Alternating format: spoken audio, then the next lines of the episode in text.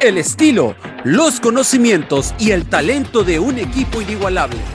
Desde los estudios de Radio Gol La Campeona, esto es La Hora del Taco.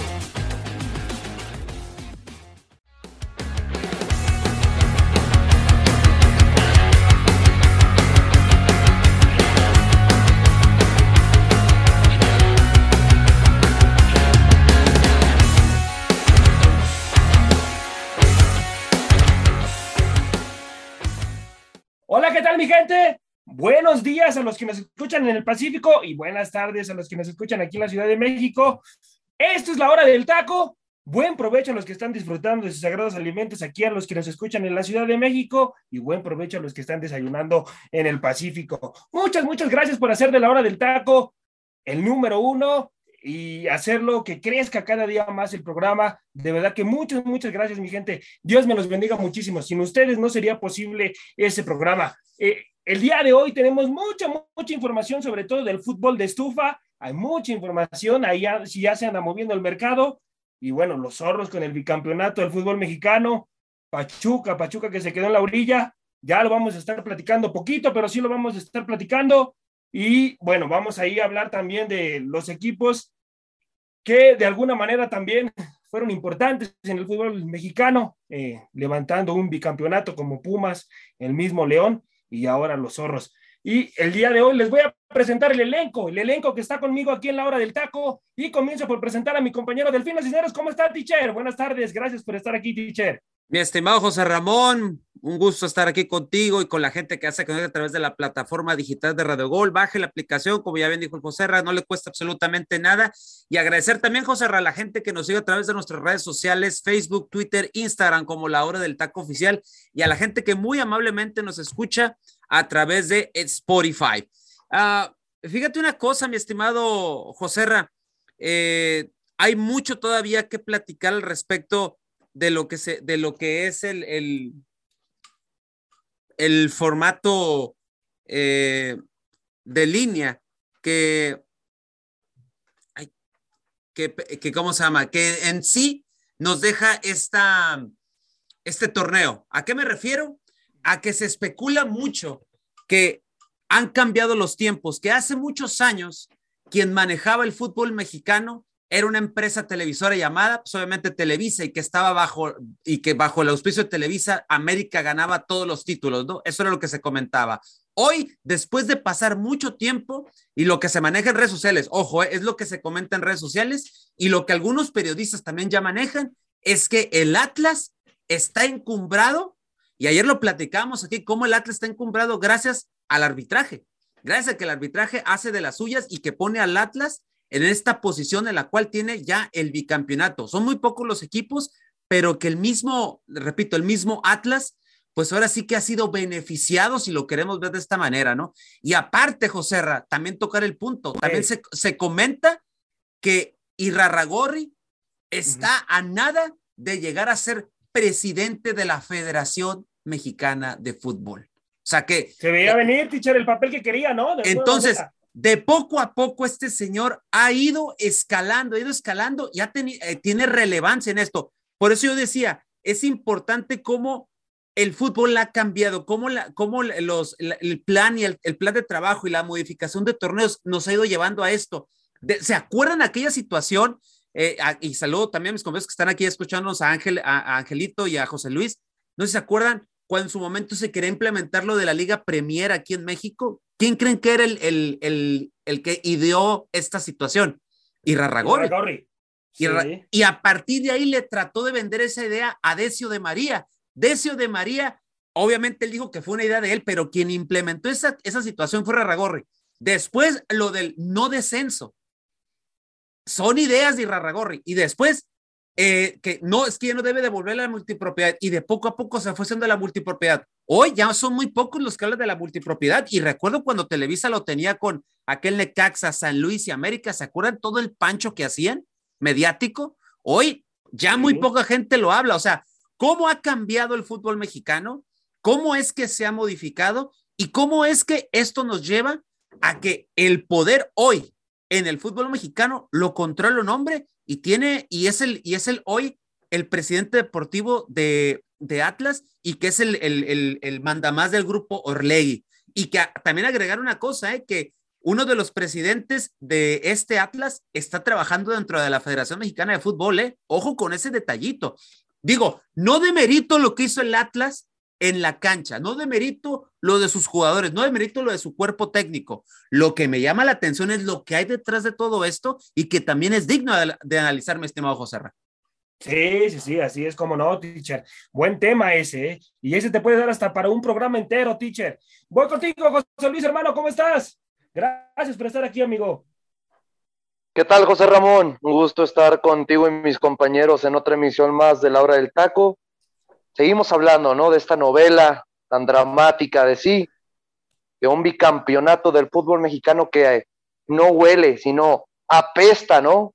A corrupción, hablando de esto que acaba de conseguir el equipo de los rojinegros del Atlas. No le quitamos en cuestiones futbolísticas lo bien conseguido que fue este bicampeonato en el fútbol mexicano, hablando del periodo de la apertura 2021 al clausura 2022. Creo que el equipo de los rojinegros del Atlas ha hecho un trabajo espectacular con la mano de Diego Coca durante este año futbolístico. A mí lo que me llama muchísimo la atención que yo no veo ningún medio de comunicación que realmente resalte los malos trabajos arbitrales que se han manejado a lo largo de las liguillas del fútbol mexicano. Estamos hablando que en la primera temporada eh, hablando del primer campeonato del equipo de Atlas en el Apertura 2021, cuando consiguen ese dudoso pase a, a la siguiente ronda en las semifinales contra el equipo de Rayados, ¿no? Tomando en cuenta que no se le cobró un penal injustamente a Rayados en el Estadio Jalisco, donde pudieron ver pasado cosas diferentes. En esa siguiente eliminatoria, ¿no? cuando se enfrentan a ese equipo de Pumas que injustamente expulsan en el partido del Estadio Jalisco, exactamente en el mismo estadio donde ha habido errores pero puntuales que han marcado una pauta y que todavía te ponen a dudar más de estos campeonatos que ha conseguido el equipo de los rojinegros del Atlas, ¿no? Con esa expulsión de dinero injustamente sabiendo que es una jugada futbolística lo que sucede en el proceso de la jugada donde se finiquita, ¿no? Que tienen que expulsar al futbolista argentino de equipo de universidad y en la gran final del fútbol mexicano. En el low camp, cuando no se le cobra ese penal dudoso, que era más penal claro que dudoso, hablando en, características que no se le habla, eh, que no se hablan entre árbitro, entre el VAR, para tomar en cuenta esa jugada que se le cobra hablando de una falta fuera del área que se debió haber marcado dentro específicamente hablando del ecuatoriano Ángel Mena. Ya pasándonos a esta presente temporada con el equipo de los rojinegros del Atlas. Bueno, Aníbal Chalá tuvo que llegar eh, Hernández para expulsarlo en el último partido de la liguilla del fútbol mexicano, pero desde Guadalajara, para mí, en el partido de vuelta, en el Estadio Jalisco. Qué casualidad, ¿no? Estamos hablando tanto del Estadio Jalisco, un estadio que pesa mucho últimamente, pero no tanto por la afición, sino por el arbitraje. A mí me gustaría ponernos a pensar o analizar en qué estadio pesa tanto el arbitraje que no sea el Estadio Jalisco, compañeros. Así es, así es, por supuesto. Voy contigo, Angelito, ¿cómo estás, hermano? Gracias por estar aquí. Hola, ¿qué tal, José Ramón? Muy buenas tardes. Un saludo al compañero José Luis, al teacher Delfino. Son momentos y muy polémicos hablar de todo esto, lo que se envuelve en este bicampeonato del Atlas, estos rojinegros que han alcanzado la gloria después de 70 años sin ganar nada, hoy prácticamente están arrasando contra toda la Liga MX. Hay muchos motivos como para poder decir que son temas de conspiración, ¿no? Porque como lo comenta el teacher al principio, es muy, es muy raro, ¿no? Y se presta para mal saber que eh, José Riestra, que es el presidente del Atlas, que funge como presidente de Atlas, su hermano sea Íñigo Riestra, que es el que se encarga de la comisión de arbitraje. Entonces, por ahí empieza el punto medular, después lo de Alejandro Iraragorri, que prácticamente se ha vuelto en el villano favorito de todos. Y hablamos de este no descenso, ¿no? Cuando se implementa por parte de él, es por la cuestión de que cuando recibe la oportunidad de poder comprar a los rojinegros, él, él prácticamente sabía que era perdido, era dinero perdido porque los los rojineros estaban al punto del descenso y más que nada en esa temporada cuando los adquiere. A partir de ahí, Alejandro Herragori empieza a tomar una estrategia, yo creo que mucho más de negocios y creo que es un hombre que sabe, es muy inteligente. Yo lo llamo el nuevo villano del fútbol mexicano porque como para todo, ¿no? A lo mejor hay héroes, pero hay villanos tan marcados. Hoy en su tiempo el que está de moda es el mismo Grupo Orlegui, porque antes hay que recordar, ¿no? Era Emilio Azcárraga y Televisa. Hoy tenemos a otra nueva cara que al parecer entiende el negocio y creo que es mucho más ambicioso que el mismo Azcárraga en su momento, ¿eh? Mucho más ambicioso. No, por supuesto, por supuesto, Angelito. Vamos, vamos a hablar rapidísimo de, del bicampeón. Oye, José perdón, perdón, perdón que te interrumpa, José pero ayer aquí en esta, en esta mesa de análisis de la hora del taco, alguien dijo, y, hasta hubo un buen debate entre José Luis y, el, y este personaje que dijo, y le digo personaje porque ayer venía siendo en personaje y no en persona, no en analista, dijo que ayer vimos, eh, digo, antier, perdón, vimos el, el mejor arbitraje de la liguilla, ¿eh? En la final del Atlas contra Pachuca, ¿eh? ¿Sí o no, José Luis? Lo vio, no, lo vio con cataratas, ¿no? sí, la verdad, lo que dijo nuestro compañero Arturo Vázquez, que le mandamos un gran abrazo y que le dije ayer que con todo respeto, fuera del cariño que le tengo, yo siento que no, él, él, no, él no se tuvo que ir por los chochos, teacher. Se fue por la borrachera de lo que fue a celebrarle al, al, equipo del Atlas, sabiendo que, que, es el Villamelón número uno de la, de la hora del taco, ¿no? Sabemos que le va el equipo a los dos equipos de Guadalajara, sabiendo que, es la primera, primera rivalidad en el fútbol mexicano. Primera rivalidad en el fútbol mexicano entre Chivas y Atlas, y el equipo al que le va este señor, imagínese, corazón dividido en Guadalajara. No, ya Qué poca madre, ¿no? Ah, falta que le vaya también a los Leones Negros, ¿eh? Nada más falta eso. No lo dudes, no, lo dudes. Porque, no, no, lo dudes nomás porque está en expansión, ¿eh? Si no, también le iría a Leones en primera división. Yo por algo en algún no, momento. Sobre todo que ya, ya va a poder ascender, imagínate, cuando estén los tres juntos, no, corazón tripartita, ¿eh? Y créeme, Ángel, créeme, si los tecos estuvieran en expansión, también le va a los tecos. No, y, imagínense, por algo yo lo bauticé aquí en la hora del taco como el hombre de los mil equipos, ¿eh? Acuérdense nada más. Exactamente, el mil equipos, no? Así es, así es. Y, y tan así el grado que ha de estar celebrando todavía que hoy le tocaba venir al estudio y el que vino en su lugar fue José Luis. Para ahí nomás se las dejo, mi gente, ¿eh? Sí, sí, sí. Bueno, bueno, vamos a ver qué es lo que pasa con Arturito, pero yo creo que vio el juego con cataratas, mi amigo, porque. Con la espalda, mejor dicho. Bastante malito, muchachos, ¿eh? Deja, déjalo malo, desde, desde el inicio, José Ramón, o sea, el, ahora sí que la parte de comunicación entre los abanderados, el cuarto árbitro y el bar que no servía los walkie-talkies, o sea, es sorprendente que haya retrasado una final por más de 15 minutos y después te vuelve a pasar lo mismo en el segundo tiempo, o sea, prácticamente desde ahí empezó la debacle del arbitraje que sabíamos que iban a venir decisiones espantosas, ¿eh? Y así fueron, ¿eh? Sí, sí, sí, decisiones espantosas. Teacher, para, para usted, dentro de esta crisis brutal en el arbitraje en el fútbol mexicano, ¿quién era dentro de lo que cabe el más correcto para dirigir esta final del fútbol mexicano, teacher? Mira, el más correcto estaba de cuarto árbitro. El cantante, para mí, de lo, pues, de lo, pues ahora sí que de lo mejorcito, y todo lo pongo entrecomillado, era el cantante guerrero que lo tenías de cuarto, de cuarto árbitro, de cuarto oficial. ¿Por qué lo digo? Porque yo, él va al mundial, aunque no va para terreno, va para el VAR. Es el representante de México en el VAR en el arbitraje del, próximo mundial. Entonces, si, al, si algo le vieron mm, en, en, estas cuestiones es porque algo bueno le ven el arbitraje a nivel mundial, a nivel FIFA, ¿no? A nivel Federación de Árbitros, etcétera, ¿no? Entonces, si algo le ven es porque el, tipo sabe. A mí, de cierta manera, hay cosas que no me gustan de Fernando Guerrero, eh, del cantante, pero hay otras que sí, de cierta manera, las aplica, ¿no? Y él es mucho a mí lo que me desespera con él es, el, es que de repente usa demasiado el diálogo cuando puede acortar y más cuando se le enciman a Fernando Guerrero, pero a la hora de la toma de decisiones creo que las toma de manera correcta. Pero lo de este tipo, Fernando Hernández, el, día del, de la final, patético y lo que le sigue. Prácticamente quien dirigió el, el, partido fue el Bari, no él, José Ra. Ese es el problema. O sea, las decisiones se tomaron desde arriba.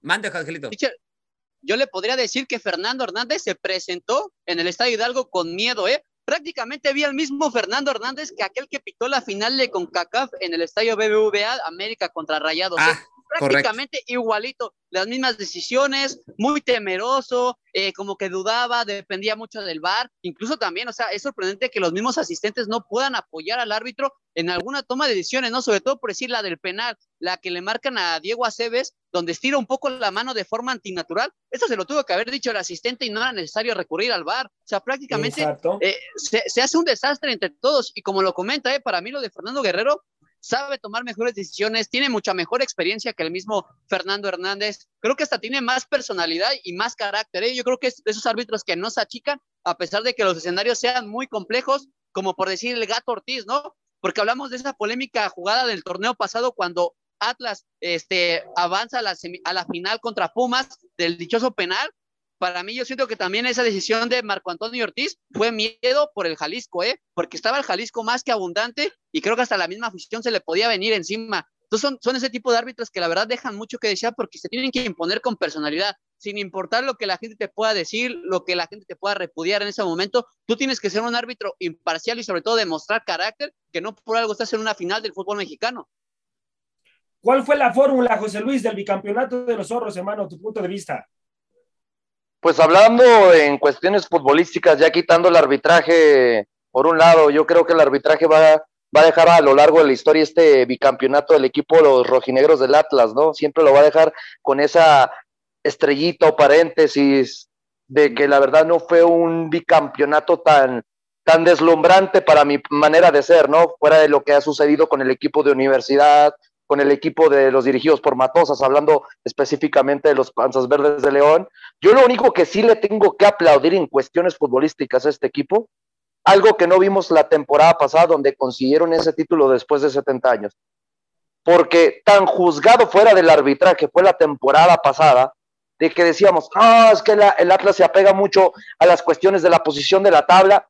Nomás les digo, compañeros, ¿eh? en lo futbolístico, veamos cuartos de final contra Chivas, veamos las semifinales contra el equipo de Tigres y la final contra los Toros de Pachuca. En el global yo vi que el equipo del Atlas le ganó a todos, ¿eh? Yo no veo que realmente en cuestiones extracanchas, arbitrales, lo que usted quiera, fuera de lo que demostró en el terreno de juego, sabiendo ser el mejor local de la liguilla del fútbol mexicano, solamente recibiendo un gol contra Chivas Rayadas de Guadalajara, ganando el equipo al equipo de los Tigres, ¿no? Arrollándolo ese 3 por 0, que realmente es el partido más espectacular que el equipo, que le vimos a este equipo de los dirigidos por Diego Coca, al partido que le gana 2 por 0 con errores infames a los todos del Pachuca, el mejor equipo que sabía proponer y jugar de visitante de lo que teníamos hablando de estos ocho equipos de los que estaban militando la liguilla del fútbol mexicano. Yo creo que es importantísimo saber enfrentar los, los partidos jugando de local y saber también proponerlos jugando de visitante. Solamente que de visitante hubo muchas como dudas, ¿no? Fuera de lo que sucedió en el Agron, que sí, creo que es el mejor partido que le vimos jugando de visitante a este equipo de Atlas, que le gana dos por uno el equipo de las Chivas Rayadas de Guadalajara.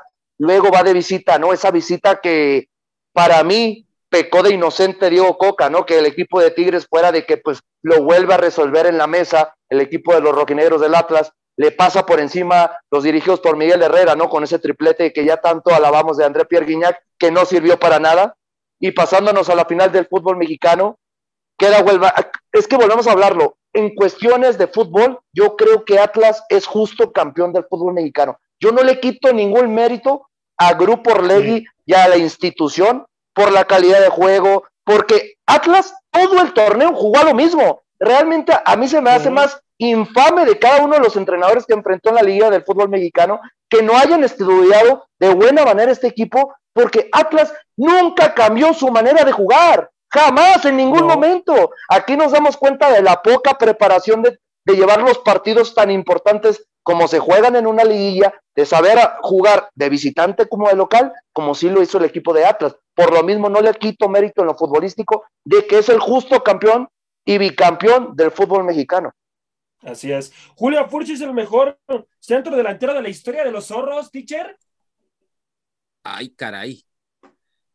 No sé si sea el mejor, pero sí va a ser un teacher a su punto de vista. Pero sí va a ser uno de los más emblemáticos. Son de los que ya escribió historia en, en los zorros del Atlas. Es alguien que ya pasa al libro histórico rojiblanco, por así, rojinegro, perdón, por así decirlo, eh, en los anales de la historia del Atlas, ¿no? Curiosamente, ayer, eh, ayer en el, programa de ayer José Luis comentaba algo muy interesante. Decía, no sé si fuiste tú, José Luis, que con dos penales de él, eh, prácticamente él es el que le da los dos títulos con, con dos decisiones. Ah, sí, sí, sí lo comenté. Entonces, eh, es un dato pues muy... Para mí es penal Furch, ¿eh? Porque de ahí yo no he visto que haya jugadas ya realmente fuera de los 11 pasos. Exactamente, entonces por eso yo decía, no sé si el mejor de la historia, pero sí ya escribe, ya escribe con, con pues ahora sí como letras de oros eh, en la historia de Atlas, lo que ha hecho con estos, eh, con estos este, rojinegros. Un dato interesante, por ejemplo, con Julio Furch, recordad que cuando él llega a Atlas, él no quería estar ahí. ¿Se acuerdan? Ajá, él no sí. quería llegar y él lo Sí, dijo. lo manda a Grupo Orlegui, pero de- del equipo de Santos. Pero recuerden que el equipo de Santos Sí. tenía esta reestructuración que no manejó Almada. Ni siquiera Almada fue el que dijo, yo ya no quiero a Furch, yo ya no quiero a este. No, lo que pasa es de que le dan, toman como prioridad a este equipo de los rojinegros del Atlas. Porque, a ver, acuérdense compañeros, antes de que Coca llegara a ser campeón del fútbol mexicano, tuvo en último lugar al Atlas un año anteriormente, con este equipo, con esta misma plantilla, con esta misma base. Ahí nos damos cuenta que el dinero, si te compra títulos, el dinero, las plantillas, este cambio de, cambio de reestructuración, de mandar a tus mejores futbolistas al, al equipo que realmente le estás dando prioridad, como fue en su debido momento Atlas con estos futbolistas, porque nadie se acuerda que Angulo, en la mejor etapa de Angulo, yo la vi con el equipo de Santos, ¿eh? Antes de que se fuera ahorita actualmente al equipo de Tigres, nos damos cuenta que hay futbolistas muy importantes que fueron descartados por Santos, que hoy en día se le está viendo la cara de confianza, actitud que nunca vimos en la plantilla de la Laguna. Y- Diego y pe- pe- Coca. Perdón, sí, sí, perdón, José. Y, y- y siguiendo Eh. con lo de Furch, perdón, yo recuerdo eso, o sea, llegó, dijo, ¿sabes qué? No quiero estar aquí, lo dijo abiertamente. Acuérdense que se lesionó un buen rato, estuvo fuera. Sí, Y sí, recién, recién que llegó de los zorros, teacher, se lesionó del tobillo. me Teacher, parece. acuérdate, Caraglio era por encima de Julio César Ford. Exactamente. Sí. Y, y a fin de cuentas, él aguantó el proceso, se, eh, se recuperó y como todo un profesional, muy a pesar de que él no estaba de acuerdo en la forma que llega, rinde lo que ha rendido a fin de cuentas. Y, y de cierta manera se, se ha convertido en una pieza fundamental del funcionamiento de este Atlas en la delantera junto con Quiñones. Entonces, quieras o no, José no sé si es el más importante, pero sí, repito, es alguien que ya escribió su nombre con letras de oro en la historia de los zorros del Atlas. Así es, definitivamente. Es alguien, es un jugador importante. Y lo digo, lo digo porque pues los zorros no han tenido goleadores. En su historia, investigando, muchachos, no han tenido eh, pues un futbolista matón que esté registrado eh, siendo un futbolista goleador. Jared Borghetti es un. Mira, cuando mira, salió- José en salió de las fuerzas cuestiones- básicas. Sí, Sí. pero en cuestiones de tal vez histórico por lo que consiguió con este bicampeonato, bien el teacher lo dice, va a quedar marcado a lo largo de la historia. Pero ¿dónde está Osorno? Sí. Para mí Osorno es el mejor delantero que he visto Dani con los rojinegros del Atlas, ¿eh? Sí, sí, sí, no, las condiciones del Dani eran, eran fantásticas. Tenía un golpeo maravilloso. Diego Coca es mejor director técnico que la Volpe, Angelito. Diego Martín Coca, hermano. Pues prácticamente, bueno, para mí la verdad es que yo soy mucho de, de la escuela La Volpista. La verdad, a mí lo que propone Sí. Ricardo La Volpe en sus equipos han sido para mí muy, muy increíble, sobre todo por el espectáculo, ¿no? Si hablamos de un Atlas espectacular, bueno, hay que irnos al año de 1999, cuando este Atlas llega a la Sí. final, pero ¿qué es lo que pasa, no? Lo de siempre. Te consideran buen técnico siempre y cuando ganes un título. Si no lo ganas, pues prácticamente pasaste a la historia y no te consideran como algo importante. Pero si recordamos, ese Atlas gustaba, ganaba, goleaba, tenía una base. No por algo le decían los niños héroes, porque eran prácticamente puro jovencito y curiosamente venían de un proceso de, del mismo Marcelo Bielsa, ¿no? Porque primero entra Marcelo Bielsa, entra con este proyecto atlista, empieza a subir jóvenes de la cantera, empiezan a buscar futbolistas, empiezan a pulirlos, después no llegan al campeonato, se va Bielsa por razones personales, llega Ricardo Lavolpe y empieza a pulir a estos chavos que ya venían en un buen proceso y no por algo los, los hizo llevar hasta, hasta una final, incluso los mantuvo en el tercer lugar en torneos cortos y enfrentaron a uno de los grandes Tolucas y como yo te lo había comentado previo a esta final contra Pachuca, creo que Atlas contra Toluca ha sido de las finales más espectaculares. ¿Por qué? Porque hubieron goles, los llevaron hasta el final, tanto en la ida como en la vuelta. ¿eh? Hubieron goles y llegaron a los penales, un buen espectáculo. Hablábamos que estaba en ese momento un Rafa Márquez,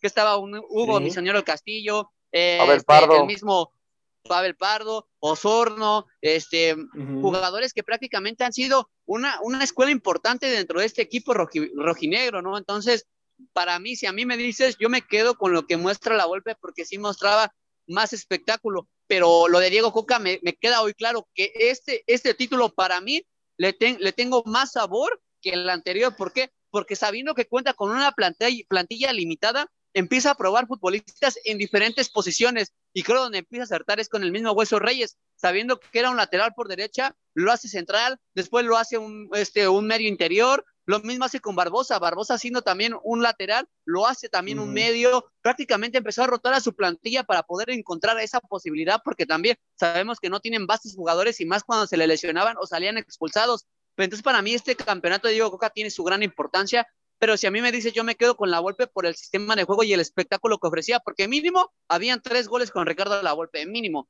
Y este Atlas procura más la parte defensiva, prefiere empezar de atrás hacia adelante, ganar el partido, manejarlo inteligentemente, cómodamente, que así lo hizo en esta liguilla y le salió, eh, prácticamente le salió, no por algo hoy son el campeón de campeones de ese torneo. Pero a ver, compañeros, eh, es que los funcionamientos hoy en día han cambiado demasiado. Hablando, les voy a dar un ejemplo a nivel internacional. ¿Cómo consiguió esta Conference League, la primera Conference League de la historia, el equipo de la Roma por los dirigidos de José Mourinho? Sabiendo defender y en los momentos que tenías las oportunidades, concretabas tu oportunidad. Así juega. ¿Cómo acaba de ganar el Real Madrid su Copa de Campeones? Con un tiro al arco. Igual. Con un tiro al arco. Le bastó un tiro al arco para ser en el año 2022 el mejor equipo de Europa, quitando las mejores ofensivas como era el City, el actual campeón, bueno, el que era en su momento el actual campeón, el Chelsea, el Liverpool, la máquina de Jürgen Klopp, esta que sabemos que se dedica solamente a, proponer, a atacar, y específicamente el equipo que tenía el mejor tridente ofensivo, que era el Paris Saint Germain. ¿De qué les sirvió tener a estos cuatro equipos que eran súper favoritos por encima del Real Madrid? Esas ofensivas monstruosas si realmente lo que importaba para sacar títulos actualmente, y, el ejemplo claro y el deporte que nos ha dejado claro a, a lo largo de los años, que seguimos viéndolo, pero no seguimos adaptándonos a esa ideología, es la NFL, es el fútbol americano. Vean los equipos en los últimos 10 años que han quedado campeones del Super Bowl, son equipos que se han planteado para jugar a lo defensivo y cuando tienen sus oportunidades saben aprovecharlas cosa que ha hecho a la perfección en los dirigidos por Diego Coca en este bicampeonato con el equipo de LAT. Así es, así es. Y para rematar, ¿no? O sea, no por algo nos hemos impregnado o casado con esta frase, ¿no? Que las ofensivas ganan partidos, las defensivas ganan campeonatos, hoy nos los han demostrado, y como también, ¿no? Retomando lo que dijo José Saturnino Cardoso en una entrevista, hoy va, a ser muy raro que veamos una final espectacular donde se encuentren muchos goles, porque hoy lo que procuran es primero la defensiva y sobre todo porque los técnicos, ¿no? Tienen como ese, ese miedo a poder equivocarse, como le pasó a Guillermo Almada. No, oye, Angelito, y hay que acordarnos de la final más mala en torneos cortos del fútbol mexicano. ¿Cuál fue? A ver si se acuerdan. ¿No se acuerdan de.? No, ¿no te acuerdas de ese Tigres contra el equipo de León? Sí, de León.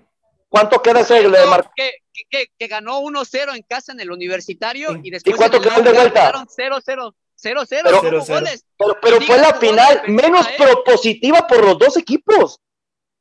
Es la final. Y en los... no, y después, y después yo creo que le sigue la de Cruz Azul, muchachos, en contra del América, ¿eh? También esa fue una final muy triste en su último campeonato. No, pero a ver, ¿eh? oye, pero hay una gran diferencia, José Ramón, de esa final a la que te estoy comentando. Sabes que en ese partido de vuelta, para hacer una final del fútbol mexicano, solamente hubo dos tiros, dos tiros al arco. En 90 minutos, por los dos equipos solamente hubo dos tiros al arco. Y los dos fueron del equipo de León. Para que nos demos cuenta de que la defensiva ya nos ha dejado en claro en el fútbol mexicano y en el fútbol internacional y en la mayoría de los deportes que es lo más importante que tienes que trabajar para conseguir los títulos a nivel internacional o a nivel nacional. ¿Qué tipo de refuerzos necesita Atlas y Pachuca para el siguiente torneo, teacher? ¿Hay que moverle un poco a estos planteles, teacher? Atlas lo dudo que le vaya a mover, ¿eh, José Ra? Lo dudo que le vaya a mover. Y eso de que Julián Quiñones, que el América, que anda buscando a Fuch, que es una total mentira, ¿eh? Al momento, lo que se sabe es, es una total mentira. América no ha buscado nada. Te puedo decir que se pregunte a Santiago Baños qué está haciendo, te va a decir que está de vacaciones. Eh, mientras no salgan extranjeros de América, no se pueden ir por extranjeros. Esa es la, la lógica imperante. Y aparte, tiene, Santiago Gómez ya sabemos cómo trabaja en América, ¿no? Esa es una. Eh, faltando tres semanas para el torneo, empieza a contratar. No, no, espérate que llegue la jornada 5 y entonces van a llegar los refuerzos. Entonces, este. Ah, pero a ver, teacher, con todo respeto, a las Águilas del la América hace un semestre le vieron la cara de estúpido y fue Grupo Orlegui, ¿eh? Sí, sí, sí, sí, sí. Sí, yo sé, ya sé con quién vas a decir, con Otero. Entonces, Exacto, le vieron la cara estúpido. Entonces, eh, a- a- le vieron la cara, le- exacto, bueno, ya no voy a entrar en detalles, ¿no? Para no seguir hablando de- del tema, ¿no? Del, el tema, del tema que ya nos enfada hablar, pero a veces necesitamos hablarlo, ¿no? Y si os quieren escuchar más de la actualidad de América, va, escúchanos en ADN Sulcrema. Pero repito, lo de Atlas es muy, es, va a ser muy difícil, José Ra, que se vuelvan, si se van a reforzar, vaya a ser con uno, con dos jugadores más. Y párale de contar. La continuidad de este Atlas ha sido en estos dos, en estos dos campeonatos que ha mantenido su base, que, ha, que estos jugadores saben lo que hacen y si acaso viene uno más que con el caso de, de, de Atlas, acuérdate quién llegó nada más a reforzar este, a este Atlas, Emanuel Aguilera. Emanuel Desca- Aguilera. descarte de José Raticher, ¿eh? Apúntalo. No, no, no, y que a mí me no, no, no, no, no, no, no, no, no. Descarte de usted, A mí señor. me- No, no, No, espérame. Me usted mataron, estuvo mataron, diciendo que era me una de. mataron porque yo dije que en el América ya no funcionaba, pero que en los zorros iba a llegar a funcionar. Nah, no, no vengas a cambiar el discurso. No, sí. No venga a cambiar el discurso, señor.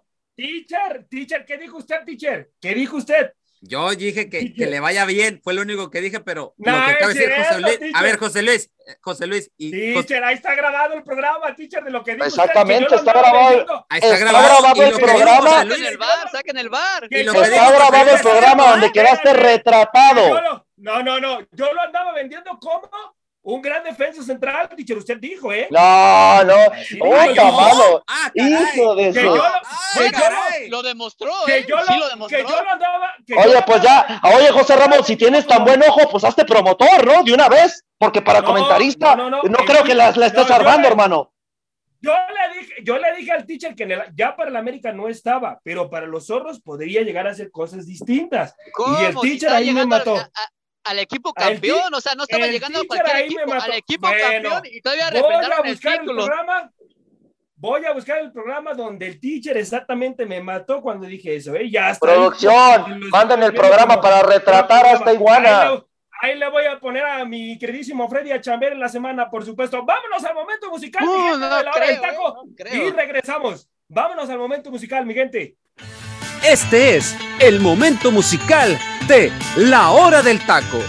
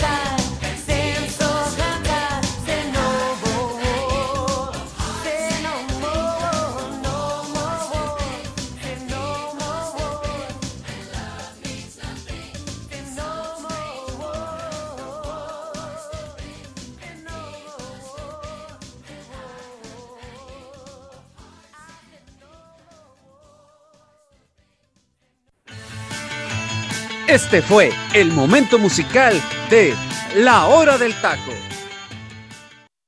Estamos de vuelta, mi gente. Estamos de vuelta aquí en la hora del taco. Bueno, vámonos, vámonos al momento musical, teacher. Háblenos, por favor, de esta obra de arte, teacher.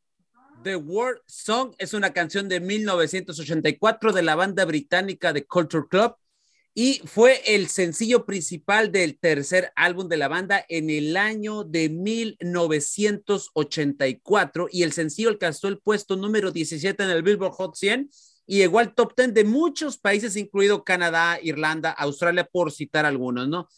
Esta canción es una canción que obviamente The War Song, la canción de la guerra, eh, su vocalista Boy George lanza esta canción en modo de protesta contra la guerra. Recordar que en los años 80, eh, pues la, la, Guerra Fría seguía a todo lo que daba en esos momentos. Era el, el, famoso pleito entre la Unión de República Soviética Socialista y los Estados Unidos. De, estaba lo que era el comunismo, socialismo, como le quieran ustedes manejar, contra el capitalismo. Y en aquel entonces siempre estaba inminente la situación de una tercera guerra mundial. Entonces, George eh, hace esta canción a manera de protesta en contra de la guerra, la violencia y las peleas, obviamente entre las personas. Y esta canción, curiosamente, tiene coros en varios idiomas, en español, francés, japonés y alemán. Y la letra es muy sencilla, pero el mensaje a los que escuchaban era contundente. La guerra es estúpida. Así de literal era esta canción. Lo que nos llama la atención es que, muy a pesar de que la canción es una canción de protesta, no, la, la melodía y los arreglos y todo lo demás es muy digerible, es muy práctica y es una canción que pegó mucho y que curiosamente Culture Club no cantó mucho esta canción, en, sobre todo en conciertos. La última vez que se le recuerda cantando a Culture Club o que a Boy George, el vocalista de, de, de esta banda, la cantó fue en el año, después de mucho tiempo, en el año 2014. Entonces, y también por ahí, si no me equivoco, que fue la penúltima en un año nuevo del 2011. Son las únicas, es una, la verdad para mí es una verdadera, un verdadero hit de los 80. Yo me acuerdo cuando estaba niño, esa canción, cómo sonó en las radios en aquel entonces cuando estaba en mi natal Mexicali, cómo sonaba esa canción. Me encantan los arreglos, me encanta el estilo, pero en sí la, la situación de la canción es, la guerra es estúpida. The War Song, la canción de guerra, una canción de protesta que en los años 80 fue un emblema para la situación que, vi, que se vivía en aquel entonces. Mi estimado José Rangelito y José Luis y gente que nos escucha en Radio Gol, esto fue el momento musical de la hora del taco. Gracias, teacher. Vámonos ahora, Angelito, ¿algo que agregar, hermano, en el momento musical? No, pues tremenda rolota. La verdad es que hablamos de John Borch, un vocalista totalmente extrovertido en su forma de vestir, muy influenciado en la época glam de los años 70, que fueron partidarios como David Bowie, Elton John, que le van poniendo esta personalidad a este vocalista tan grande y que aparte, pues no solamente es su único éxito, ¿no? También yo me quedo mucho con Camaleón, que es uno de sus hits a nivel mundial de este, de este personaje, y sobre todo hablando de que en esa época pues estábamos entrando ya en el mundo musical de lo que era el New Wave, ¿no? La nueva ola en cuestiones de música pop, de muchos arreglos y sobre todo, ¿no? La incursión del sintetizador que prácticamente es donde muchas bandas empiezan a optar por ese género y una de ellas fue Culture Club, que la verdad no lo hizo nada mal, ¿eh? Correcto. Así es, así es. ¿Algo que agregar, José Luis? No, que pues mis compañeros acaban de dar el argumento perfecto de esta canción, ¿no? La verdad es una canción que te pone a pensar mucho, ¿no? Sobre lo que comenta el teacher, sobre lo que, sobre lo que dice la canción, ¿no? De específicamente tirándole que pues que la guerra es una mierda, que realmente no vemos lo- los momentos que realmente deberíamos valorar en vez de estar puntualizando estos temas, estos temas tan trágicos que hoy en día estamos viviendo y estamos específicamente hablándolo con lo que está pasando con Rusia y el país de Ucrania. Así es, así es. Bueno, muchachos, vámonos a hablar del mejor bicampeón en torneos cortos. ¿Cuál fue el equipo bicampeón en torneos cortos? ¿Quién fue mejor? Vamos a hacer una pequeña dinámica, muchachos. Eh, los zorros con Diego Martín Coca, León con Matosas o los Pumas con Hugo Sánchez. Atlas con 56 puntos en el año, posición 1 y 3. Venció a León y Pachuca en las finales. León en 2014, 53 puntos en dos torneos derrotó al América y Pachuca en las finales. Posición tercero y octavo, era un equipazo, aquel equipo de, de León de Gustavo Matosas, jugaban de una forma maravillosa. Y los Pumas también ahí con, con Hugo Sánchez, también un equipo agresivo, un, equipo que le gustaba también proponer 64 puntos en dos torneos, posición segunda y novena. Esta posición nueve lo logró en el repechaje. También, pues un mérito ahí lo de Hugo Sánchez lograr un campeonato en el repechaje, ganando, ganándole precisamente a Monterrey eh, la última final. Y bueno, unos Pumas que también gran, gran equipo. Darío, Da- Darío Bernal estaba ahí, estaba grandes, grandes jugadores en el equipo de Pumas. Voy contigo, teacher. Eh, en portería, teacher, ¿qué portero era mejor, teacher? ¿Qué portero era mejor en, en esos equipos? Estaba Bernal, eh, eh, William Yarbrough y ahorita el, el portero de los zorros, teacher. ¿Qué portero era, era mucho mejor, teacher? En tu No, punto no. de vista, No, ahí sí ya con los tres. Jack Brock, el, como le decía, un, le mando un saludo a mi compadre Héctor Torres. Bernal, El, el Menonita, así le puso, me acuerdo, eh, mi compadre a, a Sí. Jack Brock. Eh, a Bernal, pues, obviamente toda una institución dentro de Pumas, pero la verdad yo me quedo con la figura de Camilo Camilo, Vargas. Vargas. No, no, Camilo Ajá. es, no, es, el mejor portero de estos tres, sin lugar a dudas, sin lugar a dudas, Camilo Vargas. No, pero, pero son características totalmente No, distintas de Sí, los sí, tres. sí. Sí, eh, por ejemplo, Bernal, muy sobrio, es muy serio, eh, un portero que, que en, a pesar de la edad, porque ya estaba grande en ese momento, te resolvía partidos. Jabro cometía errores a veces muy infantiles, pero cuando salía inspirado también te sacaba unas que decías, ah, Dios mío, ¿este qué le, qué le dieron de comer el día de hoy? Ah, pues pregúntale, teacher, en la final contra las Águilas, las Ah, Águilas del América. sí, sí, fue- ¿cómo olvidarlo? ¿Cómo olvidarlo? ¿Cómo olvidarlo? Y, pero yo me quedo con la figura de Camilo Vargas. Tienes razón, José Luis. Estilos totalmente distintos, pero a mí lo de Camilo se me hace fantástico. A mí se me hace mucho mejor el portero Camilo Vargas. Camilo Vargas. Voy contigo, José Luis. ¿Quién era mejor hermano en la portería en esos tres equipos? Es que, como lo comentaba, ¿no? Yo creo que son tres porteros de cualidades totalmente distintas. Si me tuviera que declinar por el arquero de confianza, el que sé que con ese carácter me va a sacar los partidos a flotes, me quedo con Sergio Bernal.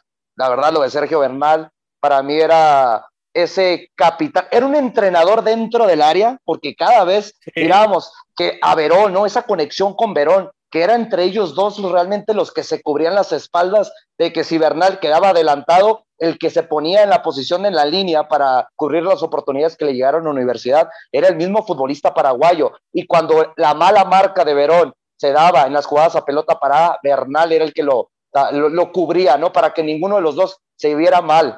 Eh, pero yo creo que por calidad, ¿no? De cómo manejar esos tres palos, concuerdo con el teacher. Yo creo que lo, lo de Vargas es la verdad. Hoy en día ha demostrado ser el mejor portero mexicano, no en este último año, sino sería bueno ponernos por encima de, del Patón Guzmán, de Marchesín. La verdad, lo que ha hecho Camilo Vargas es para ponerlo como yo creo el mejor arquero extranjero en los últimos 10 años. Wow, ¿concuerdas, Angelito? Sí, bueno, yo me quedo con Camilo Vargas. La verdad, lo que te ha ofrecido el colombiano es prácticamente una confianza que incluso hasta la misma defensa siente, ¿no? podrán cometer algún tipo de error, pero saben que allá atrás hay un portero que puede resolver incluso hasta las jugadas que menos uno pudiera pensar. Hay que decirlo, ¿no? Si este Atlas llegó a la final fue porque también Camilo Vargas fue un factor fundamental para cargar este equipo y no solamente en cuidar la portería, porque también si hablamos de liderazgo, lo ha hecho perfectamente. No por algo se ha difundido mucho ese video donde se, se muestra ¿no? la previa contra el equipo de León en aquella final, cómo toma el vestidor, las palabras que dice, prácticamente convence mucho más y aparte con lo que te dice el técnico, ¿no? Y las actuaciones, pues bueno, quedan más que respaldadas. Para mí lo de Camilo Vargas sigue siendo muy impresionante. Para mí yo creo que de los mejores porteros que he visto en cuestión de, de extranjeros y la verdad no por algo han tenido o han conseguido estos logros, ¿eh? A pesar de que quizás Sergio Bernal sea muy histórico con Pumas y lo de William Jauro, que yo creo que es el portero que sí tuvo un bicampeonato, pero creo que no es tan mencionado dentro de la mesa de la Liga MX, ¿no? Quizás como que tiene ese tipo de discriminación por no ser un portero tanto de medios y aparte de que era un portero de la selección de Estados Unidos, prácticamente pues otro tipo de ambiente, ¿no? Pero creo que para mí lo de Camilo Vargas va a ser muy sobresaliente y creo que no se me va a olvidar mucho, ¿no? Por lo menos este bicampeonato. Ujú, ujú. Mejor defensa, muchachos. Vámonos ahora a la mejor defensa. Oye, de eh, compañeros, estaba- eh, sí. disculpa, José Ra, hablando eso de las Sí. mejores defensas, es que esa es la diferencia. Lo acabas de decir. El Sí. problema que sí tenía, eh, hablando de Sergio Bernal y Jagbro, que sí tenían buenas centrales. Para mí, Nervo, Emanuel Aguilera, eh, lo que es el Stitch Angulo en la temporada pasada, la verdad, Santa María no son centrales de categoría que realmente te sacaran partidos, porque hay muchas desatenciones con Camilo Vargas hablando con esa línea defensiva. El que cada rato mirábamos que estaba llamando la atención porque se les iba la marca personal a cada uno de ellos, es Camilo Vargas. Por lo mismo, yo creo Ajá. que mis compañeros y yo estamos de acuerdo que el mejor portero de estos tres es Camilo Vargas porque en los momentos que más necesitaba que apareciera Camilo era cuando aparecía. Eh, vámonos ahora a la mejor defensa. Aquella de Pumas, muchachos, era Darío Verón, muchachos. Joaquín Beltrán y Israel Castro, de Yo- Pumas. De los Yo me adelanto, ¿eh? me quedo con esa, ¿eh? No hay otra mejor que la de Pumas. No hay otra mejor. Esa, No sé la, qué la de piensas. Darío Verón, te quedas tú. No, yo me quedo con. Verón y Beltrán. Eran una muralla. Ujú. Sí, eh, lo Sí. acaba de decir ahorita el teacher. Era muy bueno Sergio Bernal, pero la cualidad de tener esas torres que te ganaban todas las pelotas aéreas, que te generaban goles a la ofensiva cuando estaban atacando, que realmente en errores puntuales del mismo Sergio Bernal, como lo dije, ahí estaba Verón, Verón cubriendo y el mismo Bernal, Beltrán cubriendo las espaldas de estos dos. Obviamente me quedaría con la central del equipo universitario. Y la de, y la de, por ejemplo, muchachos, teacher, voy contigo. ¿Con cuál defensa te quedas, teacher? La de los zorros ya la conocemos. La de León en ese momento estaba Rafa Márquez, Nacho González, Navarro y Chispa Velarde, teacher. Eran los defensas de León. No, yo me quedo y yo me quedo con la de Pumas nada más por el hecho de un personaje que estaba ahí y que muchos equipos de la liga lo quisieron, incluido América y Verón dijo, Sí. yo no voy No. a América. Y, y Sí. es Darío Verón. ¿Quién no quisiera un defensa central de esa magnitud? Era Sí. Literalmente un perro de presa en la defensa. Era un Sí. líder, de esos, de esos personajes que ya quisieras en el vestidor, en, la, en, la, en el terreno de juego, lo que te demostraba, lo que te generaba. Y como bien dijo José Luis, o sea, entre él y, y- y Bernal manejaban este equipo en, en el terreno de juego. O sea, no, no había más. Verón, la verdad, de, lo mejor, de los mejores extranjeros, hablando de, la, de, las defensas, eh, de lo que mejor ha llegado en, a, a la liga, ¿eh? O sea, literalmente, yo, yo, también me quedo con esa línea defensiva. Mande, yo, mi punto de vista, ¿no? A lo que me ha tocado de ver fútbol a mi corta edad, creo que tú has tenido la oportunidad de ver un poquito más eh, lo que es, eh, hablando antes de los años 2000, hablando de nuestro fútbol mexicano, de los extranjeros que han llegado a nuestra liga, pero para mí, los mejores centrales que han llegado en la historia del fútbol mexicano es Darío Verón y Paolo da Silva. No hay otros. Para mí no hay otros mejores que Ah, ellos. por supuesto. Para mí. Supuesto. No, no Voy sé qué piensan al respecto. Voy contigo, Angelito, hermano. ¿Con cuál, ¿Con cuál te quedas, hermano, en sentido defensivo? Sí, yo igual co coincido con mis compañeros con la de universidad. Creo que era una, una saga mucho más sólida, más confiable. Eh, tenían mucho más carácter, más personalidad. Creo que la del Atlas titubeaba mucho, le costaba bastante, sobre todo ir a este, defender. Incluso creo que fueron los que cometieron más errores, que incluso pues eh, exhibieron el arbitraje, ¿no? Porque por jugadas que hacían los defensas, que a lo mejor podría ser una falta o un penal, pues prácticamente desde ahí dices, esta, esta defensa podrá ser muy sobria, ¿no? Pero al momento de, de poner un orden, pues les costaba mucho.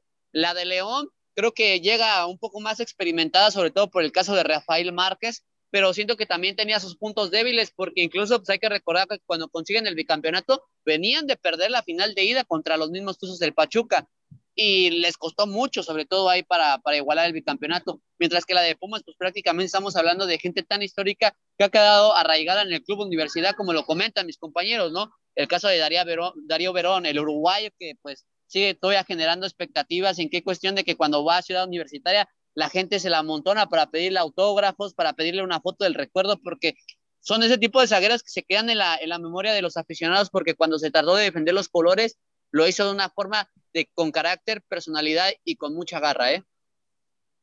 Recuerdo aquel gol que le hizo Benítez y precisamente se llevó a esos dos, a Darío Perón y a Beltrán, se los lleva en, en una jugada prácticamente dos contra uno y le mete un golazo. eh, Chucho ¿De- de- Benítez de quién al estás hablando? Al equipo de los Pumas, de las Águilas del América, hermano. No, hermano, pero a ver, a ver, no, no, te- te- en serio, no, no puedes, no puede haber un programa que no tengas que meter a la América. ¿Te das cuenta que en esa No, ecuación de ese partido? no, No, no, no, nomás te voy a dar un punto de vista. Y, y te lo digo con todo único- respeto, José, te lo digo con todo respeto. Eh, eh, a este Benítez, delantero- este Benítez en el 2004, no pasa ninguno de los dos, ¿eh? En el ninguno. Ah, Ni a Beltrán, no. ni a Verón. No, No. en el 2004, No, no, pues los agarró. Vejestorios. Obviamente se los iba a pasar. Los agarró Vejestorios. Ah, ahora ya encuentras cualquier excusa, hermano. Bueno, vámonos. Ah, el mejor ataque. Ahora, teacher, Mejor di- ataque. dicen que la edad no pesa, ¿eh? Dicen que la edad no pesa. ataque. Marioni, Marioni era por Caray, Pumas, ¿y la- y la media? Fonseca, Parejita López y eh, Ailton da Silva, muchachos. Mejor. Es tu programa, José Ra, es tu programa. De León, de León era Boselli, Loboa, Burbano, eran los centros delanteros. Y de los zorros, Quiñones y Julio César Fuch. ¿Con qué ataque se quedan, muchachos, en León? Boselli, Loboa, Burbano. ¿Qué ataque era? Voy contigo, teacher.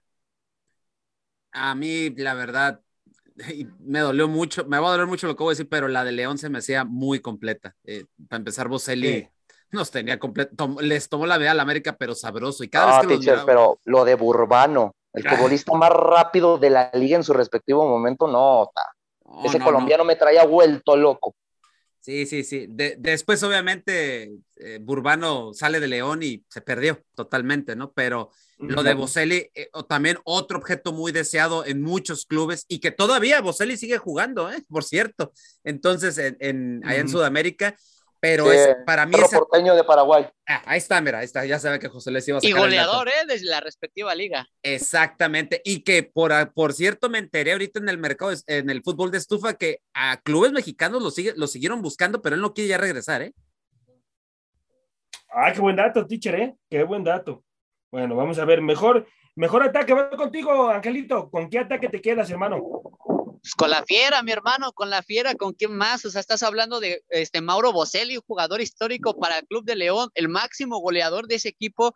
O sea, prácticamente él te resolvía partidos, los mató, nos mató en el Azteca. O sea, yo tampoco no puedo olvidar esa final de vuelta. Prácticamente Boselli terminó destrozando todos los corazones americanistas. Creo que ha sido la, la final donde las- la afición americanista se fue triste, callada, no alentó, prácticamente lo silenció Boselli, ¿eh? Un rugido de la fiera silenció, ¿eh? Prácticamente para mí esa delantera ha sido la mejor, muy por encima de Quiñones y Furch y muy por encima de la de Pumas, ¿eh? Estamos hablando de jugadores que sabías que cuando estaban en la portería era gol seguro, ¿eh? Hasta incluso hasta le hacemos burla a los narradores de Fox Sport porque hay un narrador muy famoso que sabía que cuando la tenía Boselli era de peligro. Mejor, mejor director, mejor director técnico. Diego Martín Coca, Hugo Sánchez en su momento o Gustavo Matosas. Voy contigo, José Luis. ¿Con qué técnico te quedas, hermano? No, yo me quedaría sin ninguna duda, la verdad, y lo ha demostrado en la actualidad en el fútbol mexicano, que es un técnico muy preparado. Me quedo con Diego Martín Coca. Ok. Diego Martín Coca. Voy contigo, teacher. ¿Con qué técnico te quedas, teacher? Híjole, A mí me gusta mucho el juego ofensivo. A mí lo que hizo eh, Matosas en su momento con León eh, era. A mí me gustaba cómo jugaba ese León, la verdad. Eh, Sí. Obviamente a la ofensiva te demuestra mucho, ¿no? Pero también José Luis lo acaba de decir, por, por situación de, de, de, de ser muy completo, Diego Martín Coca está por encima de, de, de Matosas, ¿no? O sea, hoy, Pitcher, hoy lo Matosas demuestra. tiene un error. Nunca, Ah. se, nunca se siguió preparando. Exacto, exacto. Y Diego Martín Coca se ve que se está preparando. Y de Hugo, pues ya ni lo meto en la ecuación, porque la verdad, siempre lo he dicho aquí en la hora del taco y la gente lo sabe. Quien dirigía ese Pumas era Mario Carrillo. Em, Hugo Sánchez nomás entraba a motivar. Era más porrista, teacher, exacto. Era, era el porrista del equipo. eh, era motivar nada más. Y acuérdate que era la figura emblemática, o sea, vení- que venga el Pentapichichi, el, el mejor jugador de Pumas en la historia, eh, hablando de, de exportación al extranjero, y que llegue y te diga y que te ponga enfrente de ti, te pida algo, ¿tú crees que no le vas a hacer caso? Pues por eso, ¿no? O sea, Oye, teacher, pero me pongo a pensar, ¿no? Que todos sus ejemplos eran, no, cuando yo jugaba, hijo de eso. es que ese era el problema, de que siempre él se ponía en la ecuación de ser ese golpe motivador para la universidad, ¿no? Y tarde Sí. o temprano funcionó, pero Sí. me lo imagino y la verdad me da risa. Sí, le man- le- le- si no, pregúntale a Benzema cuando le está, lo está entrevistando. Ota, no, ni me digas, Ah. ni me digas. Ese es el claro ejemplo, ¿no? Por así Sí. decirlo. Pero, pero yo me quedo, Voy con- yo también me quedo con Coca. eh, Voy contigo, Angelito. ¿Con qué técnico te quedas, hermano? Igual coincido con mis compañeros, me quedo con Diego Martín Coca. Imagínate, te juegas tu primera final en el fútbol mexicano y la ganas. Estamos hablando que muy pocos técnicos tienen ese tipo de experiencia, porque siempre decimos que la novatez pega, ¿no? Pero imagínate, y, luego dos seguidas y las dos las ganas, y prácticamente para mí es el torneo de Diego Coca. ¿Por qué? Porque como lo comenté en un principio en el programa, con una plantilla muy limitada, tuvo que invertir, eh, tuvo que buscar jugadores que jugaran en otra posición que no era la habitual, tuvo que hacerlos más inteligentes, mucho más lectores del juego, eh, prácticamente revolucionó a este equipo con la misma base que ganó el torneo pasado. Entonces estamos hablando que, o sea, con poco hizo mucho y dobleteó cuando estamos hablando de otros equipos que la verdad yo sí le veía que tenían mucho más plantilla, mucho más reservas. O sea, ni, a- ni acaso hablamos de León, ¿no? Porque yo la verdad le veía muchos cambios, muchos recambios, pero este equipo de Atlas prácticamente nos ha sorprendido porque veíamos que era un equipo muy limitado. Nadie pensaba que iba a alcanzar un bicampeonato, sabiendo que con la plantilla que contaba, pues estaba más que nada muy justo. Pero vean, lo demostró Sí. y ahí está, ¿eh? Y el mero ejemplo, Así compañeros, es. Lo que hizo Sí. con el Hueso Reyes, un descarte de las Águilas del la América, un descarte del Atlético San Luis, y a un futbolista que solamente jugaba por lateral por izquierda, lo hizo mediocampista, lo hizo enganche, lo hizo contención, lo hizo recuperador. No, es monstruoso lo de, lo de Martín Coca. Bueno, mi gente, esto ha sido todo el día de hoy aquí en la hora del taco. El día de mañana, al siguiente compañero que le toque conducir, va a hablar del fútbol de estufa, mi gente, y todos los refuerzos que se vienen para los equipos. Ese sí va a A hablar nombre, de fútbol. a nom- a nombre de mi compañero Delfino Cisneros, Angelito y José Luis, José Ramón en conducción. Esto ha sido todo, mi gente. Hasta la próxima. Vámonos, teacher. Por hoy, esto fue todo. Los invitamos a que nos acompañe mañana a través de Radio Gol La Campeona en su programa La Hora del Taco